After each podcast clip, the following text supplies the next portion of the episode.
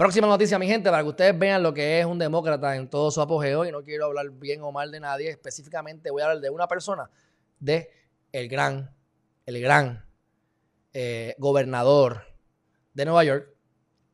Que miren esto, mi gente. Ustedes me dicen para que después no digan que aquí somos los corruptos o, o que lo que yo digo a veces es prejuiciado contra alguien en específico.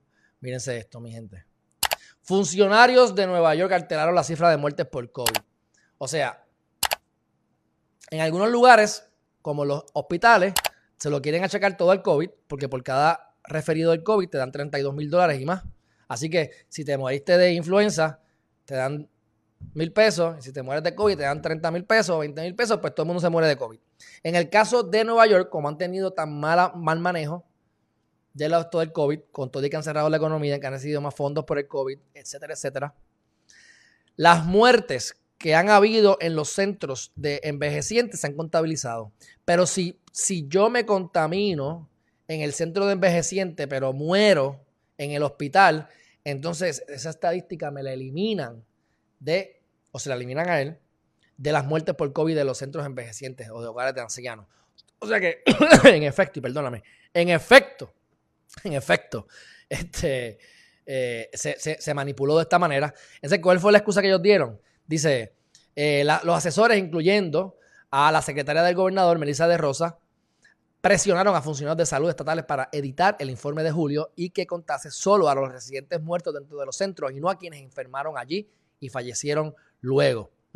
Entonces dice que el informe fue diseñado y publicado para responder a las críticas a Cuomo, que es el gran gobernador, o el gran, sí, el gran gobernador mediocre de Nueva York, por una directiva del 25 de marzo que prohibía que los centros de mayores rechazasen a pacientes que se estaban recuperando del virus tras recibir la alta hospitalaria. Algunas residencias se quejaron entonces de que la norma podría ayudar a extender el virus.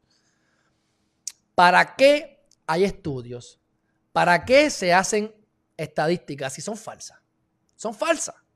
Todo aquí es manipulable y lo vemos hasta en la reforma de la policía, mi gente. La reforma de la policía que se ha inventado y han hecho una barbaridad para manipular las estadísticas, para que entonces los casos se caen, porque entonces hay menos acechos por una definición de acecho o de cómo ellos lo, lo manejan lo que son robos y no son robos.